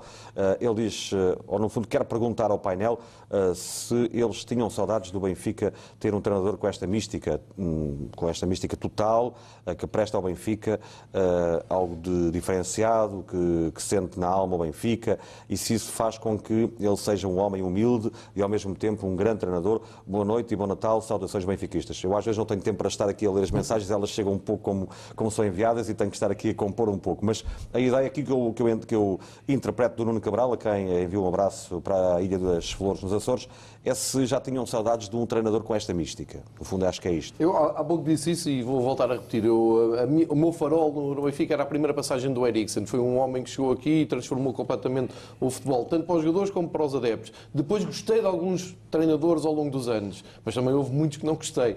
E, portanto, andava um bocado órfão de ter um treinador que enchesse as medidas na, de equilíbrio, na medida certa. E o Bruno Lage é, é esse treinador, portanto a resposta é sim. E o nosso muito obrigado do fundo do coração a todos aqueles que estão nesta altura a participar. São muitas as participações. Estamos a tentar, naturalmente, uh, dar seguimento a todas as mensagens, o que também não é fácil, mas uh, pelo menos vamos uh, aqui trazendo o eco dessa participação dos telespectadores do aquecimento. O Santiago diz o Bruno Lage é um grande treinador, espero que continue a ser por muito tempo treinador do Benfica. Boas festas e um abraço. Vamos agora ao Twitter. A nossa Marta Lopes já está ali a preparar para, para, para mostrar a mensagem que está aqui no Twitter à cabeça. Eu creio que tem a ver com Uh, o contributo das equipas portuguesas uh, para o ranking da UEFA. Uma mensagem interessante, meus caros. Sim. Braga 14, não é? 14 pontos. O Braga foi o que mais contribuiu, porque isto também já vem de trás, não é? Das pré-eliminatórias. O Vitória de Guimarães acaba por contribuir em grande, em, em, grande parte. E entre os três grandes, o Benfica é quem tem o melhor coeficiente de contribuição. Isto é engraçado, porque eu posso estar enganado, mas há poucos dias ouvi Sim, o presidente do Futebol do Porto a dizer que o Benfica é que anda a estragar as contas da, da, UEFA. Pronto, é então é é pôr os olhos neste, neste quadro. É uma excelente observação que o é Lionel Vicente nos traz aqui, porque uh, estes são os números, uh, cá está, as são falam, falam, é os números por vezes sem olhar para os factos. É? E, é, e, é com... e depois vai-se alimentando a mentira eh, quando as pessoas não olham para os factos. Olham um bocadinho para os Deixa factos. Deixa-me só acrescentar que hoje, antes ainda do Porto jogar, com a queda do Krasnodar, nem de propósito, o Krasnodar caiu poderosa. antes do Porto entrar em campo, Portugal já tinha garantido as tais Sim. três vagas na, na Liga dos Campeões daqui a dois anos. Depois o Bruno Gil Rodrigues deixa também uma mensagem aqui no Twitter, diz eh, grande abraço desde Montreal, carrega Benfica, um abraço também para o Bruno. Uh, ainda o Mário uh, diz, por favor, não desvalorizem as fracas participações nas últimas Champions. Se não tivermos consciência do que correu mal, dificilmente poderemos melhorar. Não, nós não estamos a desvalorizar, pelo menos aqui não. Evidente. Não, desvalorizamos nunca. Uh, nem o Bruno Lage, basta ouvir a entrevista de hoje, onde... Uh, basta ouvir os pós-jogos em que eu estive na, fase O problema não é... O problema não é, o problema não é desvalorizar, é porque depois, quando as coisas acontecem, valorizar o que existe. E neste momento tem que se esquecer um pouco não se ter conseguido a Liga dos Campeões, mas apoiar e apresentar claro. todos os, os, os factos agora que estamos na Liga Europa com poderosas equipas e vamos ter que fazer o melhor e é uma prova muito honrosa. Olha, uma mensagem mais otimista do Vítor Jorge de Luanda. Ele diz: Boa noite para todo o painel. Ganhar é tão bom. Tenho dormido que nem um santo. um abraço para o Vítor Jorge de Luanda, que enviou esta mensagem. Depois, eh, também há aqui outra mensagem que diz: Boa noite, muitos parabéns à BTV. Quero dizer que tive o maior prazer em ter conhecido o Sr. António Bernardo em pessoa. O meu nome é Paulo Silva. Não sei, pode ter... não pode ter sido, olha, eu até tenho a impressão que sei quem é. Foi no jogo, agora o último jogo que tivemos aqui em casa. Vai daqui um abraço ao Paulo uh, Cruzando por aí, é normal, as pessoas são é. simpáticas e dirigem-se, talvez sejam. Feliz Natal para a família benfiquista, é a mensagem da Magda, uh, que diz ainda ao nosso treinador uh, também o, as felicitações, diz também ao nosso treinador, à nossa equipa, ao nosso presidente e à panóplia de elementos que completam este mundo Benfica, continuem com um excelente trabalho. Aqui, enfim, uma outra aragem a respirar-se no Benfica para estes dias. o Nuno Cabral já aqui lemos essa mensagem, portanto, eu daqui a pouco já volto às mensagens, quer do hashtag aquecimento no Twitter, quer também uh, através do WhatsApp. Para já vamos ao embaixa e começo pelo António Bernardo. Não, o meu embaixo é as análises precipitadas. Não que eu esteja eufórico, de, mas eu fiquei muito contente de ficar pelo menos na Liga Europa. Isso é indiscutível, não sou diferente dos outros. Queria mais, isso não há ninguém que queira mais do que os benfiquistas. E eu sou um deles que queria mais. Mas eu valorizo muito o que se conseguiu. E agora o meu ela, a minha determinação é para apoiar. E então Porquê é que eu chamo aqui a atenção? É que há análises precipitadas, repara, o Benfica ainda lhe faltava dois jogos e as análises eram o Benfica fora da Europa e, e depois de fazermos aquele jogo brilhante na Alemanha, tirando os últimos minutos, mas é assim. Também o Leipzig estava a ganhar 2-0 e depois deixou-se empatar 2-2. Ainda ainda há pouco tempo, uma taça da América Latina foi decidida aos 92 e aos 96. É assim que o futebol existe em todo o mundo e acontece. E já diziam antes do, do Zenit, Benfica fora da Europa, poucas hipóteses, uma época terrível. Quer dizer, os analistas fora do Benfica tentam denegrir tudo o que nós fazemos e então eu agora estou feliz, posso poder contrariar pelo menos isso. Se não vivermos momentaneamente alguma felicidade, quando é que vamos viver? Por isso precipitam-se em todas as análises. E aqui inclui-se as renovações, em que hoje uh, culminou com a do Bruno Lage, a dos jogadores que vão sair, os plantéis que eles querem fazer, por isso analisam rapidamente demais, precipitam-se, tenham calma porque estão sempre a perder. O Gério. Bom, o meu embaixo é o Ajax. Uh, não podemos esquecer que o ano passado na Liga dos Campeões foi, foi semifinalista. Uh, uma equipa que partiu para este jogo com o Valência em primeiro do grupo e acaba por, por cair para, para, a Liga, para a Liga Europa. Uh, é só para nós vermos que a Liga dos Campeões é mesmo uma competição com, de outro nível. Também o teu em baixa, João O meu Gonçalves? em baixa é igualzinho, é, é o Ajax, mas era por outro prisma. É porque eu tive, tive a oportunidade hoje de me juntar ao painel de comentadores da SPN na Europa e estávamos a comentar exatamente o facto de muitos dos clubes que caíram, os adeptos dizem até a Atalanta passou. Ok, a Atalanta passou, é, é- é- é impressionante. Mas então e a queda do Ajax que faz 10 pontos, perde para dois clubes que ficam com 11, o Valência e o Chelsea, e eles foram o exemplo no último meio ano de gestão e de, de aposta na formação e de reforço da equipa. Foi para a Liga Europa como eh, tantas outras equipas e o Benfica in- incluído. Já aqui sugerimos para observarem o que foram as campanhas europeias nos últimos 10 anos do Ajax. No ano passado foi a exceção à regra, Exatamente. porque normalmente não passa. Nos últimos 10 anos passou uma vez, no ano passado, a fase de, de grupos. Aqui foi, perdeu em casa com o Valência, também o jogo foi, foi assim, um Mas- jogo atípico, mas a verdade é que foi para a Liga Europa. Sugiro que possamos olhar para os possíveis adversários do Benfica nos 16 avos de final da Liga Europa. O sorteio será na próxima segunda-feira, para seguir aqui na BTV ao eh, meio-dia. Eu creio que é possível ver essa imagem com os possíveis adversários do Benfica. E atenção, porque, João Gonçalves, temos aqui o Clube Rouge, o Olympiacos, o Bayer Leverkusen, eh, o Shakhtar Donetsk. Outro que caiu também sem, sem saber São bem todos como. possíveis adversários do Benfica, certo? Exatamente. Eh, o Shakhtar já dissemos, que é de... de- Estás a dizer os clubes que caíram da- diretamente da Sim, Liga sim. dos Campeões para a Liga Estes são os possíveis adversários. Sim. Apoel um Nicosia, destes. o Cluj, a Eintracht Frankfurt, outra vez, o Retafe, o Ilham Já é, Benfica lá já calhou. Mas isso era outro Benfica. O, o Copenhaga, o. AZ Alkmaar, o Wolverhampton, de Nuno Espírito Santo, o Wolfsburgo, o Ludogorets, o Rangers e a Roma de Paulo Fonseca. Deixa-me abrir aqui a discussão para, para dizer o seguinte. É, Vai ser muito importante perceber o que é que os clubes da Alemanha e da Itália, e eu foco mais nestes dois, eh, querem da, da Liga Europa. Porque isto, historicamente, os clubes que chegam a esta fase da Liga Europa, geralmente, e por incrível que pareça, até rodam mais a equipa, até tiram um pouco o pé, não lhes interessa ir tão longe. Hoje vi a queda, por exemplo, do Borussia de Mönchengladbach, que está na frente da Bundesliga, eles claramente não lhes interessaram eh, seguir em frente. É claro que se a coisa se der... Foi a Trapatónia, não é? O Trapatónia pouco, deixou sim. cair a, a Liga Europa para se, a Taça Foi um, UEFA para se concentrar. foi um bocadinho como se existe no Brasil relativamente à, à Libertadores. Abandonam Sim, muitas sim. vezes o campeonato para a Libertadores ou ao vai apostar. E- mas aqui, historicamente e culturalmente, aliás, a UEFA tentou combater um pouco isso desde que eh, o vencedor da Liga Europa tem entrada direta na Liga dos Campeões. Isto é uma coisa muito recente, antigamente não acontecia. E ainda bem, ainda bem que é assim. E ainda bem que é assim, E claro. foi proposta dos treinadores no Fórum dos Treinadores. Precisamente, para- para ter algum aliciante, porque o que tu estavas a ver era equipas de, de segundas e terceiras divisões europeias a chegar muito longe. Se calhar faria bem isso em Portugal, na taça da Liga, ter acesso a uma prova europeia para que servisse para alguma coisa, fundamentalmente. Eh, Já agora reparem também, eu creio que foi o nosso João Gonçalves que publicou isso nas redes sociais, nomeadamente no Twitter, para este quadro onde se percebe que nos oitavos de final da Liga dos Campeões estão apenas as equipas do top 5 da Europa do futebol. Portanto, Só. temos eh, três da Alemanha, Bayern de Munique, Dortmund e Leipzig. Este é outro quadro, já vamos a este quadro. Uh, depois temos Atlético de Madrid, mas podemos olhar para aqui que não há problema. Real Madrid, Barcelona e Valência, quatro de Espanha, duas de França, Paris Saint-Germain e Lyon. Temos Liverpool, Manchester City, Tottenham e Chelsea de Inglaterra, quatro, e três de Itália, Nápoles, Juventus e Atalanta. Portanto, nesta altura, se olharem com atenção, quem é que está nos oitavos de final da Liga dos Campeões? Equipas da. Alemanha, Espanha, França, Inglaterra e Itália. Itália. São os ricos do futebol. É o top 5. É o top É o top 5. Neste caso é, o to- é exatamente.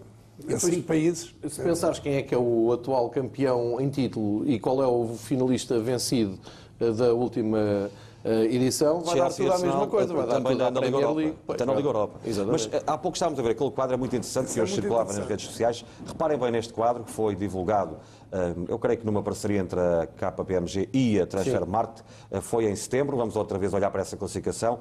Eh, O que é que este quadro representa?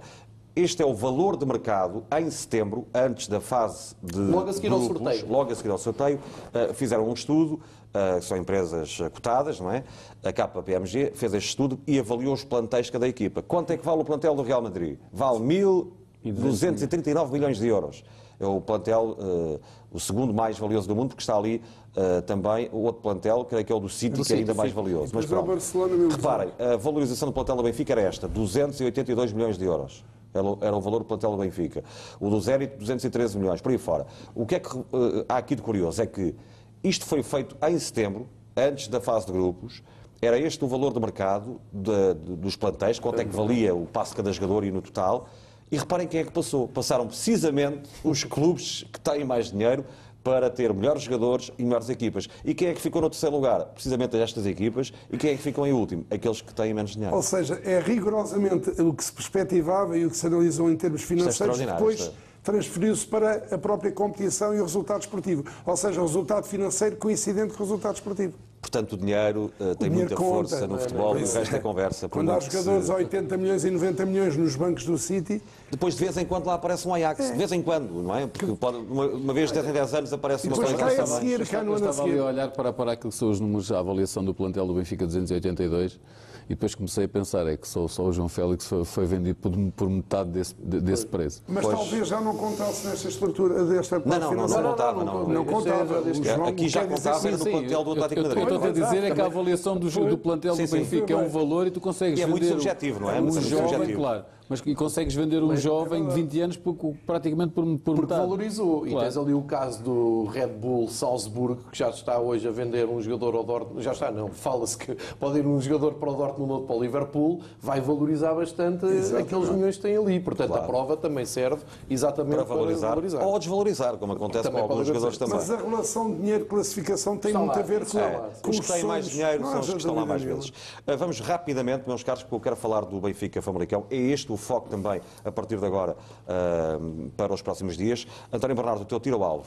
A bater ao alvo é a comunicação do Futebol Clube do Porto foi muito infeliz ultimamente. Relativamente à suspensão em torno do jogo do Marítimo, volto a frisar, porque não foi abordado pela imprensa como devia de ser, foi uma vergonha, relativamente ao que tem acontecido àquele clube com outros, com outros adversários, que sim podia pressupor uma desconfiança e nunca ninguém desconfiou, pelo menos os, os rivais como o Benfica nunca entraram por essa via e muito bem, porque os jogadores profissionais temos que os honrar, mas o Futebol Clube do Porto não, nunca evita caluniar as pessoas. E depois passando para um comunicado vergonhoso de assuntos que já estão enterrados e alguns deles que foram patrocinados por gente anónima, gente cobarde e que o Porto deu cobertura, nomeadamente a desconfiança de jogos, de, de chaos, de, de, investigações em torno de coisas que só o Porto deu apoio, vá-se lá saber porquê e quem é que patrocinou isso na, na, nas denúncias anónimas todas. Levantar vidas particulares de pessoas, neste caso o Presidente, que estão esclarecidos esses casos, demonstra que o Porto está desorientado e pegando aí numa mensagem que ainda há bocado mandaram, foi a nossa organização é que os desorienta e desorganiza. E para culminar até o célebre gol do Sérvio que tanta polémica levantou. Hoje o Porto acaba por ganhar 3-2 com um gol precedido de falta, que é uma falta total, se houvesse vídeo-árbitro nunca era validado. Muito rapidamente, António, na resposta. O Carlos Vaz pergunta-te, através do WhatsApp, boa noite ao painel, gostaria de perguntar ao Sr. António Bernardo, porque é que, na maioria das vezes, nos jogos do, do Benfica, são nomeados árbitros do Porto? Não há mais em Portugal? Pergunta o nosso telespectador Carlos Vaz. Bem, já temos aqui debatido, nomeadamente através do António Rola, que é um expert na matéria. Porquê? É porque eles nos cursos passam, eh, são considerados árbitros de primeira, chegam lá primeiro, temos também que confiar nas escolhas. Agora, efetivamente, é se calhar fazer um apelo a que os jovens da região de Lisboa comecem a querer ser árbitros e lutem por ser árbitros, mas efetivamente é isso, tem razão. Mas na prática, depois, se formos a ver, esses árbitros até normalmente acabam por ter mais qualidade que os outros. Agora, a classe de arbitragem é que está a atravessar um mau período, mas talvez, isto, olha, isto deve ter a ver com o passado, aquele passado em que quando a Federação tinha vice-presidentes por, por várias associações, o Futebol Clube do Porto queria sempre ficar com a arbitragem. Não sei porquê. Rogério, o teu tiro-alvo da semana? O meu tiro-alvo foi para o desentendimento que houve no, entre os treinadores do, do Belenenses e do Porto no, no, no túnel do Jamor. Acho que uh, não, vale, não vale a pena Uh, partir para esse tipo de, de, situações. Vale a pena explicar uh, o que é que se passou. Acho, acho que vale, vale, a pena, pena. Sim, eu acho, eu acho, que vale a pena de uma vez é saber-se o que é que se passou. Uh, porque isto, em termos daquilo que nós queremos para, para, para a Liga Portuguesa, a imagem, ficamos cada vez mais, é só, é só incidentes, mais incidentes, não estou a dizer que é com A, com B ou com C, mas de uma maneira geral, acontecendo é isto na, na Liga, é a minha reprovação. E João Gonçalves, o teu tiro ao alvo? É para a reação de todos os rivais ligados ao, com o espaço na comunicação social para a vitória do Benfica no Bessa, especialmente no Bessa. Fiquei com a ideia e ficou tudo muito nervoso com aquele 4 no, no estádio do Bessa, porque, como o António já disse aqui duas vezes, eh, passei várias vezes por eh, espaços de opinião e discutia-se até a exaustão um dos quatro golos do Benfica, o gol do, do Servi, e estava-se a passar à frente, ou por cima, de uma grande exibição do Benfica. Fiquei com a clara ideia que havia muito boa gente à espera ali de um tropeção e se calhar de outra tropeção na quarta-feira que não aconteceu. E por isso é que eu há pouco salientei o facto do momento atual do Benfica, este ciclo, o que o Benfica está a viver, estar a deixar muito mais calmo, como tu disseste, com um ambiente mais arejado e mais bem sim, disposto sim, sim, entre os benfiquistas e mais nervosismo do outro lado. Vamos olhar já para o Benfica Fabricão e para o histórico desses jogos, para já olhando para o registro gráfico dos últimos duelos, quer para o campeonato, quer para a Taça de Portugal. Lembro que para o campeonato o Benfica em casa tem sete jogos e uh, ganhou sempre ao Famalicão. Uh, a última partida foi em 94-95, o Benfica venceu por 3-1 para a Taça de Portugal. Em 93-94 o Benfica venceu por 8-0, foi a última vez que jogaram para o campeonato. Foram dois autogols do Celestino. Já vamos ver isso. Vamos já ver isso. Foram dois autogols do Celestino. Em, 91, em 92, 93 o Benfica venceu por 1-0, 91, 92 por 2-1 e 90, 91 por 1-0. Portanto, aqui três jogos muito difíceis nos anos 90 e um uh, que se tornou fácil uh, também nessa década uh, com o Famalicão. O nosso João Gonçalves está aqui uh, connosco em estúdio, não vamos fazer a, a, ligação até ao teu escritório. Vamos lá olhar para o primeiro jogo que trazes aqui. É o do 8-0, não é? É o do, do 8-0 e depois trago um que é exatamente o oposto para as pessoas não pensarem que isto é tudo demasiado fácil eram outros tempos. Mas o 8-0, tu há pouco estavas a, a, falar do contraste que há entre treinadores, entre o atual e os mais antigos. mas Geralmente, quando se fala no, no passado do Benfica, quando se fala em jogos menos conseguidos, Há, há um senso comum entre os benfiquistas e assim, ah, isto antigamente é que era, vinha cá o Famalicão e levava oito. Eu só quero dizer o seguinte, isto não foi eh, o ano todo assim. O que aconteceu aqui neste, nesta noite foi uma noite... Uh, o jogo até estava difícil, este é o primeiro gol do Celestino. Já me disseram hoje que o Celestino até foi campeão nacional pelo Porto, portanto não comecem com ideias. Não, não vão agora recuperar o, baú e investigar o Celestino. Não foi ele que marcou também naquela vitória de 1 a 0 ao, ao Porto, nas Antas? Eu acho que foi ele também.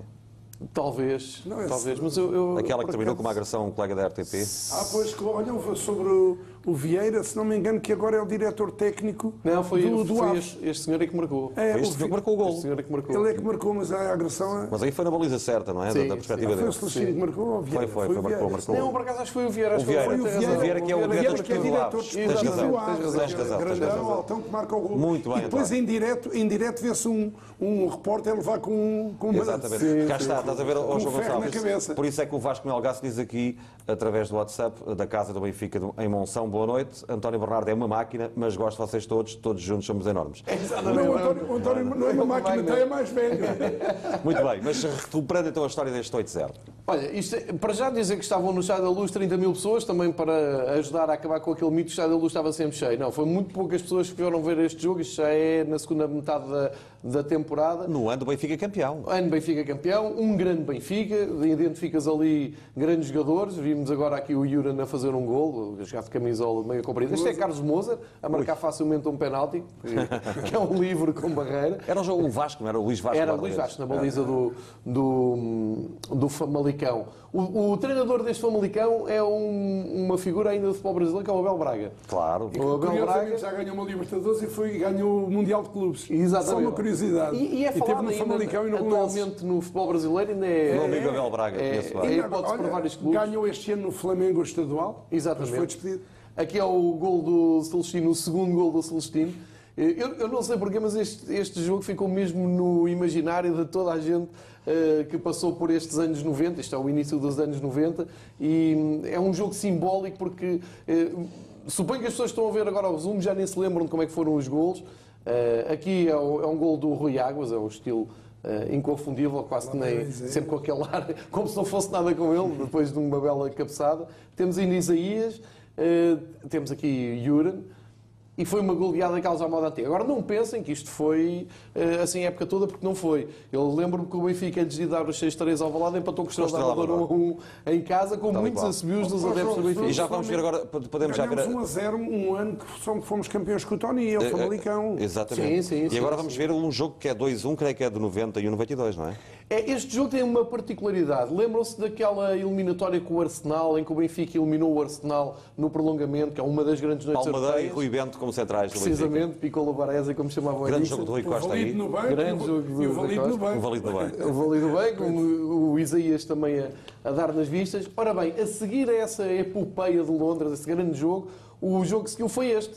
Foi um Benfica-Famalicão na luz. E para se perceber, e vejam as bancadas, eu, insisto isto, vejam as bancadas do Estádio da Luz. Estavam aqui 20 mil pessoas a ver, depois de uma das maiores vitórias da história do Benfica na Europa. O Estádio da Luz estava despido porque era o Famalicão. O Benfica teve muita dificuldade e quem pensava que eliminava o, o grande arsenal da- do Ian Wright iria golear o Famalicão, nada disso. Foi um jogo muito difícil. O Benfica viu-se e desejou-se para, para tirar os três pontos. Nova- novamente com uma excelente equipa eh, a nível de, de individualidades. Estão ali os suecos. Eh, esta equipa é treinada, do Famalicão, é treinada pelo José Romão. Eh, é, o, é o treinador que, que guiava o Famalicão. Já participou aqui algumas vezes no aquecimento, nosso amigo. Sim, já esteve. Romão. E o, o Benfica chega, chega à vitória porque tinha, tinha melhores jogadores, mas é uma grande réplica do Famalicão. E isto para, para as pessoas perceberem que aqui o Magnussen, eh, em, em grande forma, eh, para as pessoas perceberem que não é só facilidades. Eu, eu trouxe aquele, aquele 18 que é simbólico, mas geralmente o Famalicão faz isto na luz. Defende bem, eh, cria muitas dificuldades. Ali vemos Oh, o, Neno. o Neno com grande, grande dificuldade em defender. Nosso Júlio Iglesias. Não é? Exatamente. Por isso fica aqui este registro enquanto olhamos para a atualidade. Este registro gráfico que vai surgir aí em casa já já a seguir mostra-lhe que vão estar frente a frente os dois melhores ataques deste campeonato. Aí está o registro onde o Benfica tem 33 golos, o Famalicão tem mais golos marcados que o Foco Porto, tem 26. O Benfica tem eh, 10 golos de bola parada, 7 deles na sequência de pontapés de canto. O Famalicão tem 8 de bola parada. Atenção aos golos de cabeça, 6 do Benfica, 3 do Famalicão. De fora da área, o Famalicão é uma das equipas que mais marca fora da área. 6 golos fora da área, o Benfica tem 2 apenas, um do Nuno Tavares. Agora este que é quase quase no limite, mas ainda fora do, do Vinícius no, no Bessa. Na primeira parte o Benfica tem 11 golos, 22 golos na- nas segundas partes dos jogos. O Famalicão é a seguir ao Benfica a equipa que mais marca nas segundas partes. Portanto, quer o Benfica, quer o Famalicão têm a segunda parte, segundas partes fortíssimas. No que concerne à parte defensiva, olhamos agora para os gols sofridos. O Benfica, 5 gols sofridos e o Famalicão, 21 gols sofridos. Sofre muitos gols, sofreu até agora 4 gols de bola parada. Bem, sofreu agora logo com, com o Tondela, o Sim, com o primeiro. Tondela, é de bola foi- parada, é de um canto. foi, foi. O Benfica só sofreu um gol de bola parada, foi com o Floco Porto aqui para o, para o campeonato. Uh, de cabeça, o Famalicão já sofreu quatro golos. O Benfica sofreu dois, o último foi do Stojlikovic. De fora da área, o Vlaco Dimos não sofreu qualquer golo, o Famalicão já sofreu três golos. E uh, o Famalicão se marca muito nas segundas partes, também sofre, muito, nas segundas partes. O Benfica, não, é fortíssimo, sobretudo nas segundas partes dos jogos. O que às vezes é interessante, porque muitas vezes falávamos do quarto de hora à Benfica. Se repararem, esta época o Benfica, no primeiro quarto de hora, ainda não fez qualquer gol. Ora, uh, há aqui perguntas. uh, uma que vai para o Rogério Matias, do Johnny Nunes, diz boa noite, sou de Valença do Minho e sábado estarei no Estádio da Luz e gostaria de perguntar ao Rogério Matias que Benfica vamos ter com o Famalicão. Eu acho que vai ser, vai ser, hum, se não for igual, vai ser muito próximo àquele lance que defrontou o Zenit. Ah, acho que vai ser um Benfica dentro desse, desse registro. A equipa está muito, está muito confiante. Poderá haver uma, uma outra alteração, não sei. Ah, mas, acho que, mas acho que será um Benfica muito próximo daquele 11 do, do Zenit. Ah, não, não estou a ver o Bruno mudar muito. Aliás, Bruno Lage diz na entrevista à BTV que há tempo suficiente para recuperar os jogadores com este intervalo de tempo. António, o que é que tu achas do, do 11 do Benfica para este jogo? Precisamente- Repetir o 11 ou, ou gerir? repetir precisamente por esse, por esse fator importante. Mesmo antevendo que vem depois o Braga a seguir, jogar com a melhor equipa, e para mim neste momento esta é mesmo a melhor equipa, porque depois há um período de algum descanso que dá para fazer uma recuperação, penso eu. Mas o Bruno Lage, mais uma vez, vou dar um voto de confiança, como sempre, ele saberá o melhor, mas esta equipa sente-se que encaixou e o futebol está a ser muito bonito, o Benfica está a jogar bem. Isto é inequívoco, não vale a pena contrariar E isso, na verdade, não- nem todos estão a fazer isso. O Porto ganha hoje, por exemplo, com autogol, dois autogolos. O, a equipa que derrotou, que há dificuldades, toda a gente tem. O Sporting perdeu 3-0, o futebol não está bom. Ah, queria dar os parabéns ao, ao Vitória e ao Braga, por, na verdade, pelo que fizeram, embora o Vitória não tenha sido apurado.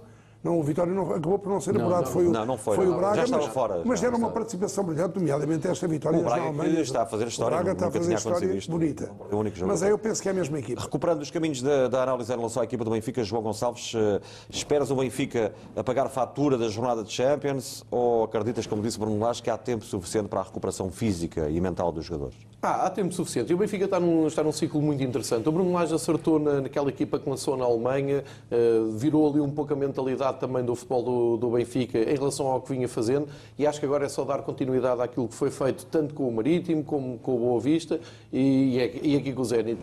Acho que não há fatura nenhuma a pagar. Eh, trabalhar sobre o Vitórias é muito mais interessante. Foi a melhor exibição do Benfica na Europa este ano. Eh, acho que se a equipa pudesse, entrava já em campo amanhã para, para jogar com o Famalicão. Estão muito motivados. O que é interessante é que o tema dominante é sempre o jogador que não está na equipa inicial do Benfica. Sim. Se abrimos a página de um Sim. jornal, é porque é que o Florentino é esquecido ou ignorado, Sim, ou, sim. ou porque é que o Samaris não está, Havia- ou o RDT. tema- havia- o tema do Bruno Lage que Renova, não renova. agora vai, vai, sempre, arranjar- vai, vai sempre haver um. Agora ser o Seferovic, antes é porque é que jogava ele e não jogava o Não, Vinícius. e depois há uma questão nos jornais e nos temas, põem, põem sempre riscado, abusam, aquela palavra é forte, fulano já está arriscado pelo Bruno Lage. Ninguém está arriscado. Olha, aliás, há aqui parabéns e um grande abraço ao RDT, que marcou um grande gol na Rússia, que se calhar foi esse gol que classificou o Benfica. O Zé António, pelo WhatsApp 963 400 260, diz eh, boa noite a todos e ao painel do aquecimento. Parabéns à BTV pelos 11 anos de emissões com jornalismo sério, independente e de muita competência. Parabéns ao eh, Luís Filipe Vieira por ter renovado o contrato com o Bruno Lage. Grande abraço aos quatro deste painel do aquecimento. Festas felizes, diz o Zé António, que enviamos também um abraço. A Diana Ribeiro diz André Almeida, muito grata por todo o sacrifício que fez, valeu a pena. Ah, o presente foi o 37, isto tendo em conta aquilo que ouvimos há pouco do ah, jogador que esteve eh, em permanência hoje também na BTV, nessa emissão a partir dos pavilhões. Ah, o Vasco já aqui deixou a tal mensagem para o António Bernardo e o Johnny para o Rogério, portanto, das que tenho aqui já estão lidas. Rogério, em relação a esta equipa do Famalicão, que vem de duas derrotas, dois empates, Achas que vai ser uma equipa fiel à sua ideia de jogo, tal como fez Sim. em eh, Alvalade, ou vai ser aquela equipa de bloqueio total? Eu vou utilizar a expressão que, que irritou o Sérgio Conceição agora numa conferência. Bloqueio mental. Não, eu acho que o Famalicão, o Famalicão vai ser igual a si próprio. Eu acho que a ideia de jogo do, do, do seu treinador é tão vincada que a equipa joga da mesma maneira em, em- em que, em que estádio for, seja em casa, seja fora. Eu também quero só, aqui, só acrescentar aqueles números que tu colocaste ali no, no, no visor. E que podemos rever, vou pedir aqui ao Tiago que Eles, eles apenas, eles apenas não sofreram golos nos primeiros dois jogos do campeonato. Foi na vitória com Santa Clara e depois fora com, com o Rio Ave, penso eu. Ehm, ou- ou- acho que primeiro jogaram fora no Santa Sim, Clara, sim. venceram eh, e depois venceram Em o Santa casa foi Clara. com, com- com o Rio Ave. Sim, desses dois jogos não sofreram golos. E só não marcou golos num jogo, que foi com o Porto. Nos outros jogos todos marcaram sempre golos. Por isso é uma equipa que joga sempre para, para, para, disputar os jogos, joga, quer jogar o, o tal futebol positivo que nós, que nós falamos, com uma ideia muito, muito forte de, de jogo. Tem um plantel com enorme qualidade e muito equilibrado. Ehm, e, no- e volto aqui a lembrar que eu apostei no Famalicão antes de começar a, a temporada. Fizemos aqui. E está- a ser a equipa de sensação deste campeonato. E acho que, e acho que é um clube, acima de tudo, que, é- que- que- está a ser muito bem estruturado. Acho que o Miguel Ribeiro está a fazer um, um trabalho fantástico à imagem daquilo que deixou feito no Rio Ave. Ahm, e é uma equipa que, que joga o jogo pelo jogo, olha os, olha os adversários no- no- no- nos olhos, vem aqui à luz com a sua ideia e não vai abdicar dela, seja, seja em que situação for. Apesar de haver aqui alguns jogadores que não podem jogar contra o Benfica, mas tem jogadores para substituir, por exemplo, o Diogo Gonçalves, que foi, foi, que foi titular no último jogo. Pode aparecer um Lameiras que fez o que fez em Alvalade, por É, exemplo. Não pode jogar o Diogo Gonçalves, tem estado prolífico. Pronto, e, e isso é só um exemplo, mas acho que a equipa do Famalicão é muito, muito interessante. qualidade. Tem, tem, tem um jogador que está, que está emprestado para o Braga, que está a fazer um campeonato tremendo, que é o Fábio Fábio Martins. uh, para além de toda a dinâmica da equipa. A equipa e é o Guga, formado forte. Benfica, o Guga será bonito vê-lo jogar o estádio da tem, tem um excelente central, o Pérez, o argentino, Sim, está sim. emprestado, tem muita, muita qualidade, tem bons avançados, tem E teremos bons tempo laterais. também ainda amanhã para falar sobre Temos, este tem, tema. tem realmente uma, uma, uma excelente equipa. Nesta jornada, vocês esperam alguma surpresa nos jogos mais eh, importantes? Enfim, o Porto Tondela, Santa Clara Sporting, Benfica Famalicão. Eh, vamos olhar para a jornada. António Bernardo, alguma surpresa? Não, sobre, sobre o que foi dito do Famalicão, só para dizer que eh, era bom que voltasse a ver um Famalicão como no Dragão, mas é difícil. É uma noite má, o jogo correu muito mal, já é, é impossível voltar a repetir uma exibição daquelas, mas o Famalicão que jogou em Alvalade eh, uma vez, jogou muito bem, ganhou ao Sporting. E tu outros esperas o Famalicão eu do Alvalade ou do Não, Porto? não, eu espero o Famalicão melhor, porque aquele do Porto já não se repete. Foi uma noite má, aconteceu. Eh, Em relação às relativamente surpresas, às Santa Clara Sporting, Penso que o Sporting, perdeu hoje, não é? Para a Liga Europa. Perdeu, mas vai, penso que será, eh, em termos de. Pronto, Sim, aquela previsão um que X2. fazemos, empatar no, em Santa Clara ao Sporting, eh, porque o Santa Clara tem uma belíssima equipa, e o Porto a ganhar em casa ao Tondela. Alguma novidade em relação a estes eh, 1x2 para estes jogos, Rogério? No, no Santa Clara Sporting do 1 e no Porto Tondela do X. Dá X nesse jogo, é? E vamos ao João Gonçalves para fechar. O Tondela está a jogar melhor fora de Tondela do que em casa, é verdade. Tem mais, tem mais vitórias fora do que o Sporting e tantas como É verdade, está a fazer um belíssimo campeonato fora de casa, mas acho que o, o Porto é favorito para ganhar. Agora, sobre o Sporting, não sei o que é que tem a dizer, é uma incógnita total dos jogos do Sporting, eh, que ele tanto pode correr muito bem como muito mal. É, E é sobre o. Famalicão, eh, esperas o Famalicão do Dragão ou do Alvalade? Eu espero o do, o do Alvalade. Eu, eu também não quero ser demasiado injusto com o Famalicão do, do Dragão, que ele correu muito mal, mas eh, pagaram caro também o facto de quererem jogar, Jogar vindo de trás e jogar uh, olhos nos olhos. Acho que é um erro não vão- individuais, nomeadamente Sim. o Lyon, não é? Eu, Helder, há uma coisa, não podes comparar o atual Porto com o atual Sporting. Peço imensa desculpa, mas não é, não é comparável. Mas, mas, mas também, por um lado, repara, eh, o Famalicão está a fazer o campeonato que está a fazer. Vai, vai ao- ao- vem aqui agora este fim de semana à luz, como foi ao Dragão e como foi ao Valado. Eles não têm nada a perder, eles, Nada, eles vão se divertir com o jogo e têm qualidade na equipa. Tem um E excelente treinador, uma boa equipa e, e O podem- do podem treinador é muito surpreender. isso. E É quando fantástico. perde, nunca vejo ele chateado. É até agora a seguir ao Tondela. O Tondela acabou por ser mais Mas feliz, discutiu o jogo, eu vi o jogo, o Tondela foi depois do contra-ataque e pronto. Foi, claro, Acabou com eles a ganhar a 3-2. por tentar o 3-2. Foi, o foi, jogo Mas é bem resolvido o treinador. João Gonçalves, muito obrigado. Também a. António Bernardo e José Batista com presença neste aquecimento onde falamos de futebol. Marcamos encontro para a próxima quinta-feira a partir das nove e meia da noite. Já sabe, não perca no próximo sábado às seis da tarde esse direto exclusivo BTV Benfica, Famalicão. Boa noite.